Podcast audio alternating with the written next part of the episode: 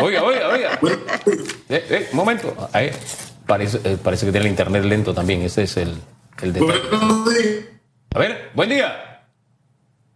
Buenos días, ¿cómo están? Hombre, aquí viéndolo. Estaba revisando el celular. No, no, creo que el internet está un poco lento acá en mi, en Ah, sí, ya, ok. ¿Qué tal? ¿Cómo amanece? Bien, lleno de energía, con ganas de trabajar para dar lo máximo por mi país. Hombre, de eso se trata, marcarnos ese ánimo al inicio del Eso. día para, para Usted es trabajador, ¿no? eso nos consta. Sí, señor. Usted es trabajador y, y- y eso nos consta. Así que de, de- de eso se trata. Mire, sabe que todos hemos trabajado y creo que aquí los panameños nos merecemos un gran aplauso, señora Ahumada, porque ayer veía la cantidad de personas que, que se han vacunado en nuestro país.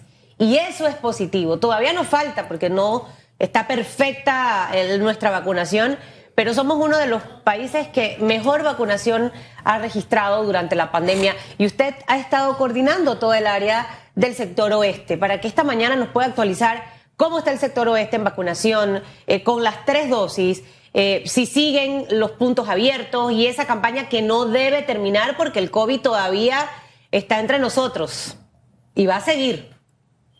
Sí, gracias por la oportunidad. Saludos, Susan. Mira, nosotros tenemos más de 3 millones de panameños que ya se han aplicado eh, tres dosis, perdón, dos dosis de vacuna eh, a nivel nacional. Y con relación a la tercera dosis ha sido un poco más lenta, pues creo que hay gente que siente que con dos dosis ya está listo o que le dio COVID, tiene dos dosis.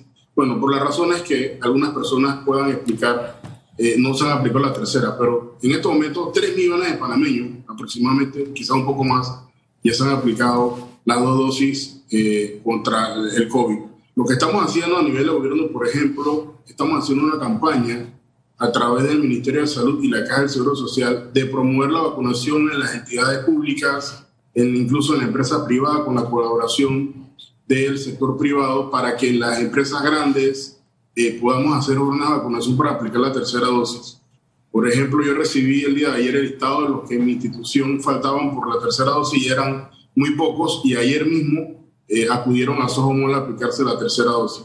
Así que yo creo que esto es un trabajo en conjunto entre la misma población, el gobierno, las entidades, eh, la empresa privada para que podamos lograr que la mayor cantidad de panameños puedan estar reforzados contra el COVID. Hemos visto que han, han disminuido los porcentajes de contagio, incluso la letalidad también ha disminuido, gracias a Dios, y a las vacunas. El día de ayer tuvimos cero eh, eh, letalidad en el país. Yo creo que es importante que todos nos vacunemos. En el sector oeste, nosotros estamos en estos momentos en la aplicación de la vacuna para los niños mayores de 5 años. Se han estado vacunando en las escuelas eh, en toda la provincia de Panamá Oeste y ha sido muy positivo porque los padres de familia han estado autorizando la vacunación de sus hijos en los, en los colegios donde ya se está vacunando. Vamos a ir de manera progresiva y vamos a estar eh, vacunando en todas las escuelas eh, que haga falta vacunar a los niños mayores de 5 años y mantenemos los mismos puntos fijos que hemos estado eh, utilizando desde el inicio de la vacunación del área oeste, como son los centros comerciales, que es Westland Mall y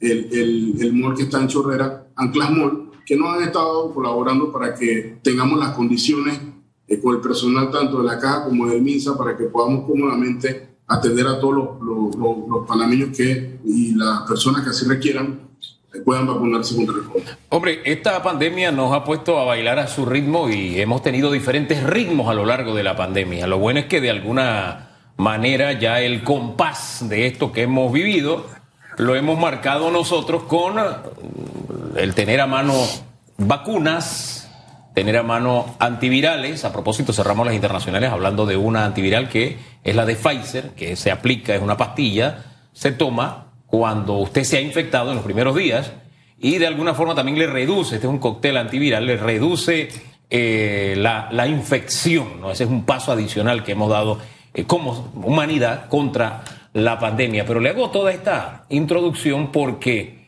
eh, ahora que se está vacunando en las empresas, recibía mensajes que mira, ahora están vacunando en las empresas. Y yo le digo, oye, pero si eso no es nuevo. Eso no es nuevo porque contra la influenza también en las grandes empresas esta estrategia se ha utilizado.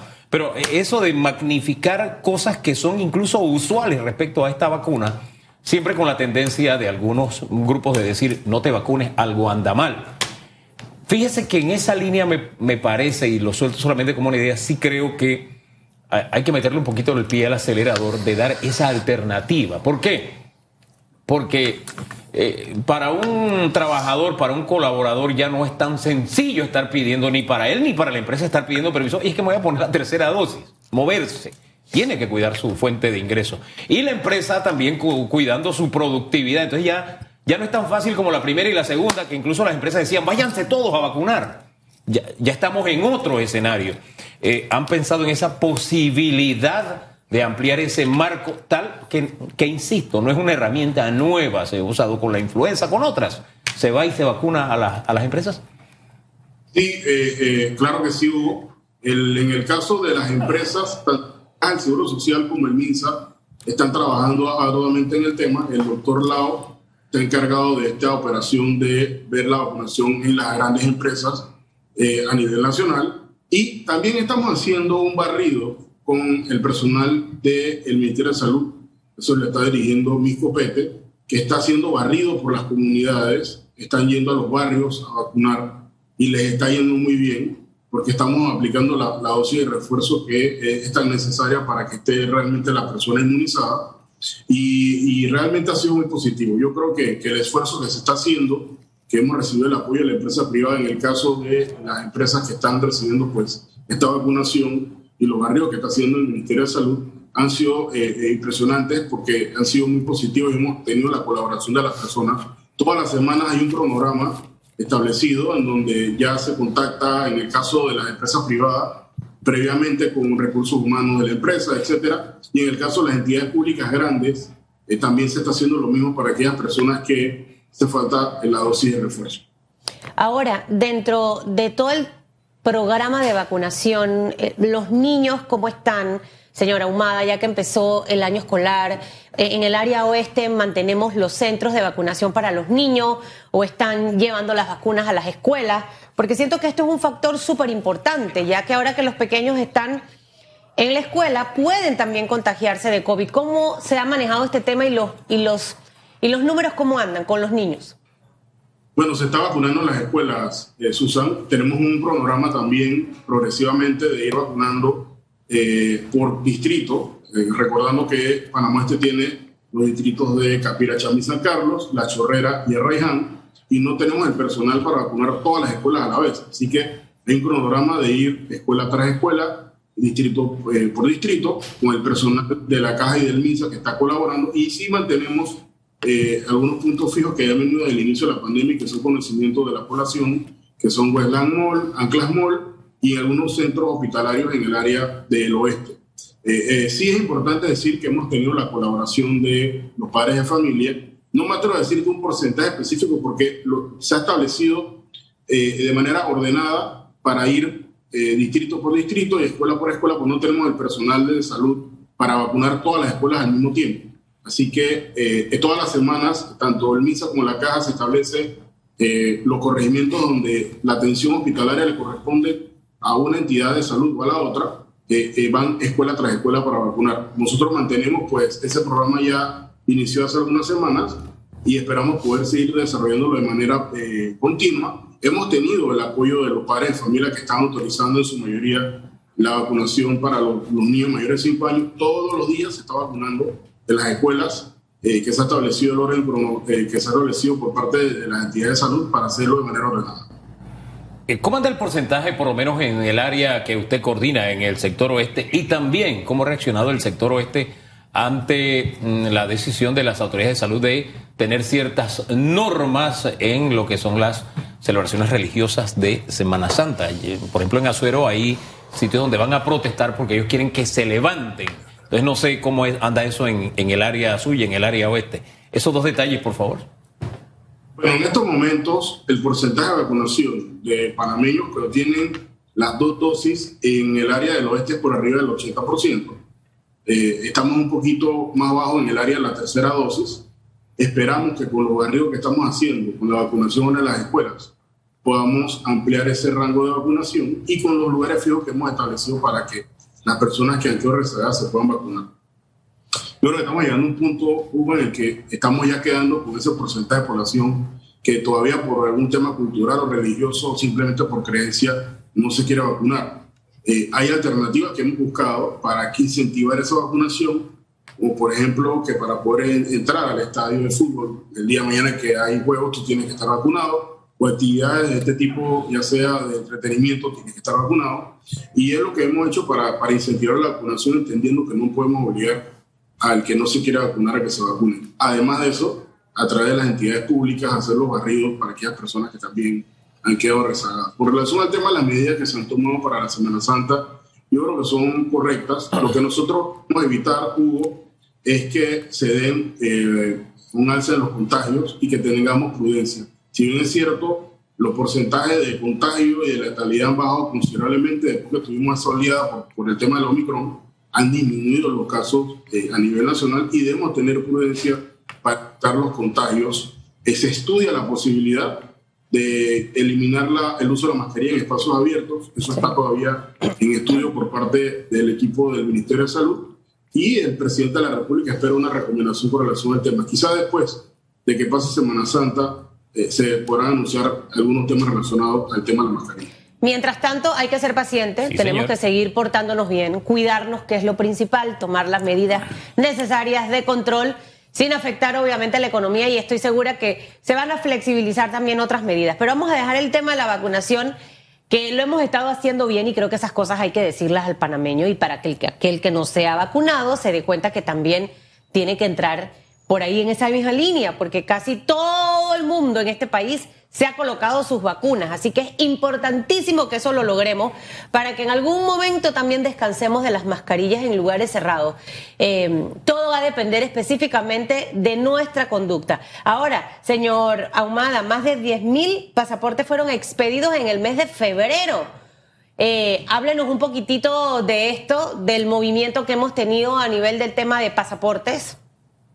Sí, ya nosotros estamos en los porcentajes y la cantidad de pasaportes emitidos antes de pandemia y eso es muy bueno porque demuestra de que realmente en el país hay una reactivación económica que se está produciendo. Los panameños han decidido viajar por diferentes razones, ya sea por temas educativos, por temas de turismo, por temas de trabajo. Eh, y en efecto ya estamos eh, tramitando la misma cantidad de pasaportes que hacíamos antes que estuviésemos viviendo con el tema del COVID. El día de ayer se hicieron 562 pasaportes nada más para que tengamos una idea. Y en efecto, tanto el mes de enero como el mes de febrero y lo que va de marzo, estamos eh, prácticamente ya en la misma cantidad que teníamos para el 2019 en esta época. Y eso es muy beneficioso para el país, porque obviamente estamos viendo esa generación de la economía que tanto necesita el, país. Yo eh, me siento muy complacido porque podemos atender las personas que están yendo a pasaporte de manera efectiva, de manera eficiente, tal cual ha sido el desarrollo de esta institución y estamos implementando algunas herramientas tecnológicas que nos permitan que el trámite sea mucho más expedito. Hace poco implementamos lo que es el pago en línea. Las personas van a poder pagar su celular a través de su computadora o a través de su celular para los trámites que nosotros realizamos, que son la expedición de pasaporte, certificaciones o salvoconductos. Por ejemplo, cuando un panameño estaba fuera del país y se le perdía el pasaporte y tenía la necesidad de tramitar un salvoconducto a través del consulado de la Embajada Panameña en el extranjero, tenía que ir un familiar a pagar a pasaporte el costo de ese salvoconducto, que son 20 balboas, ahora lo van a poder hacer a través de eh, la página web de pasaportes que ya estamos utilizando. Y eso además de la posibilidad de hacer la cita a través del FLUYAP, que es una citas, nos ha hecho que el tiempo sea realmente eh, más, mucho más corto para el trámite de la expedición de pasaportes. Ayer sostuvimos una reunión con el equipo de la institución para poder llevar adelante, por ejemplo, los proyectos que teníamos hace rato de la expedición de pasaportes para entrega a domicilio.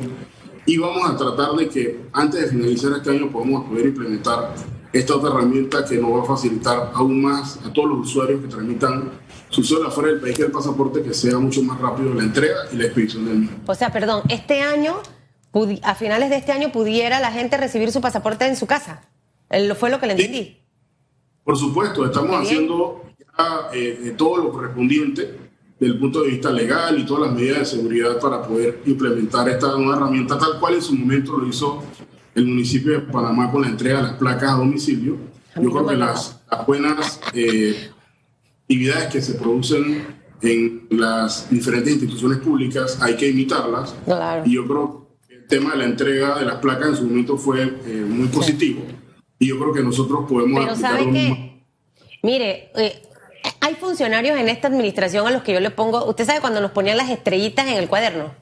No sé si es de la época suya, pero yo tengo 45, señor Ahumada, así que usted tiene que estar más o menos por ahí cerca de mí. Nos ponían una, una estrellita. Bueno, usted es de los que tiene varias estrellitas. A mí todavía no me ha llegado la placa a mi casa del municipio de Panamá. Ni a mi esposo tampoco. Así que mejor usted siga de, de modelo porque creo que pasaporte, la IG, eh, hay, muchas instituciones que están haciendo un excelente trabajo y que se ve, que es visible. se nací también. Y, eso es bueno y eso, y eso hay que rescatarlo. Creo que eso va a ser un gran alivio y definitivamente que va a facilitar que la gente pueda recibir su pasaporte en su casa. A mí todavía no me toca renovar, así que cuando me toque renovar ya usted no va a estar de director de pasaporte, pero espero que el programa pueda continuar.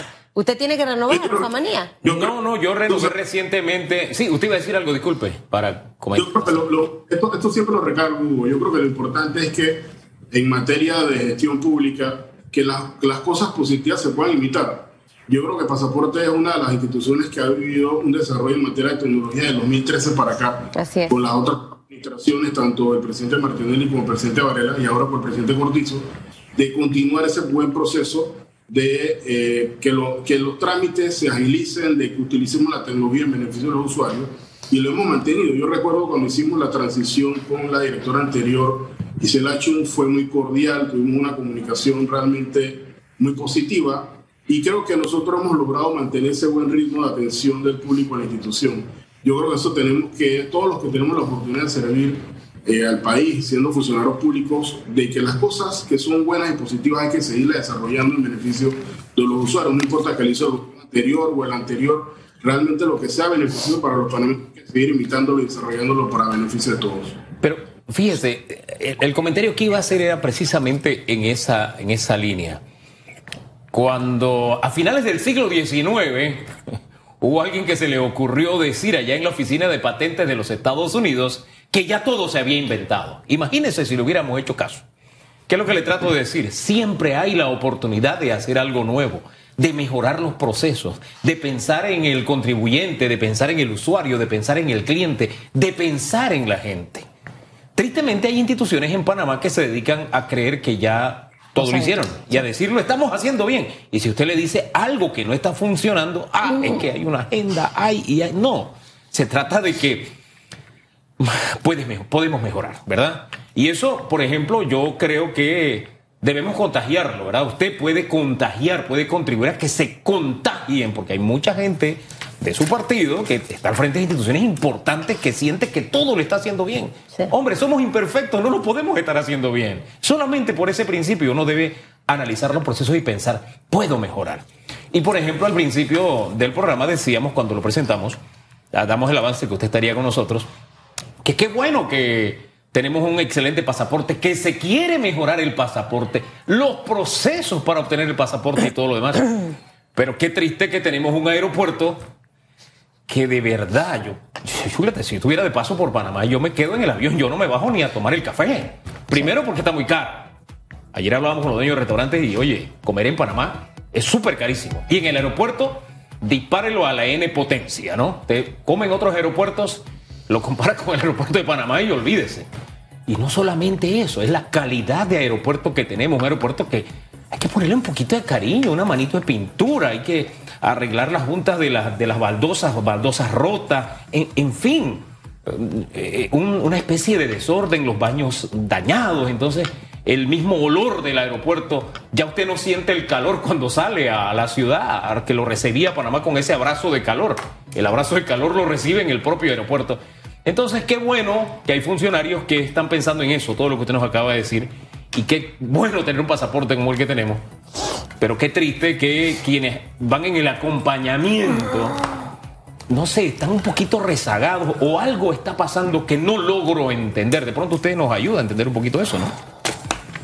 Hubo que cuando se inaugure formalmente el nuevo ala del aeropuerto, que tuve la oportunidad de visitarla, eh, hicieron una gira con diferentes directores que tienen por alguna razón u otra que ver con el aeropuerto de Tucumán, aduana, migración, pasaporte. Eh, es un ala que realmente eh, ha quedado muy bien. Yo espero que ya esté lo más pronto terminada para el beneficio de toda la las personas que utilizan el aeropuerto de Tocumen, que es el hub de las Américas realmente, y la gran cantidad de pasajeros que estamos recibiendo todas las semanas y todos los días en el aeropuerto de Tocumen. Yo espero que eso mejore. Obviamente eso va a permitir que cuando se inaugure formalmente el nuevo ala, el, ala que más antigua pueda recibir algún tipo de remodelación y algunos trabajos que puedan adecuar las instalaciones para que tengan mejores, eh, mejor calidad para recibir a los, a los, a, los, pasajeros que transitan a diario por el aeropuerto de Tocumen. Así que yo estoy convencido eso se va a dar muy pronto. Yo creo, y no quiero justificar nada, Hugo, pero creo que la pandemia realmente atrasó un poco los trabajos en Tocumen y estoy seguro que ya ahora en una normalidad como la que estamos viviendo, esas cosas van a cambiar. Reitero, cuando esté el ala nueva ya lista para recibir a pasajeros en Tucumán. Es que el ala nueva, qué bien porque vamos a tener un ala nueva. Ya yo pero, lo sé. Pero es que cuidaron el, el, el, el, viejo aeropuerto. Es decir, no porque tenemos algo nuevo, vamos a descuidar lo viejo. Aquí hay ejemplos de aeropuertos que podemos poner el de Miami, el de Madrid, hombre, que se han construido en diferentes décadas. Y usted va al primero y el primero es tan acogedor y tan moderno como el nuevo. A veces solamente es un poquito de cariño y atención. Y, no es solamente por el aeropuerto, a propósito de pasaporte y de qué es lo que nos sirve para ingresar al país y salir. Mire, uno va a los, al terminal de cruceros de Colón y uno compara con lo que tenemos aquí cerquita, con Costa Rica, con, con, Colombia, para, irnos, para no irnos lejos.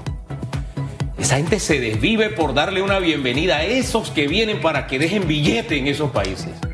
Acá es una pelea que el taxista, que el transportista, el mismo ambiente que hay. Entonces, yo no sé, qué bien, mire, cuánto nos logró, lo, cuánto nos costó lograr, perdón, ser puerto de crucero. Eso no es algo que se anda repartiendo por ahí.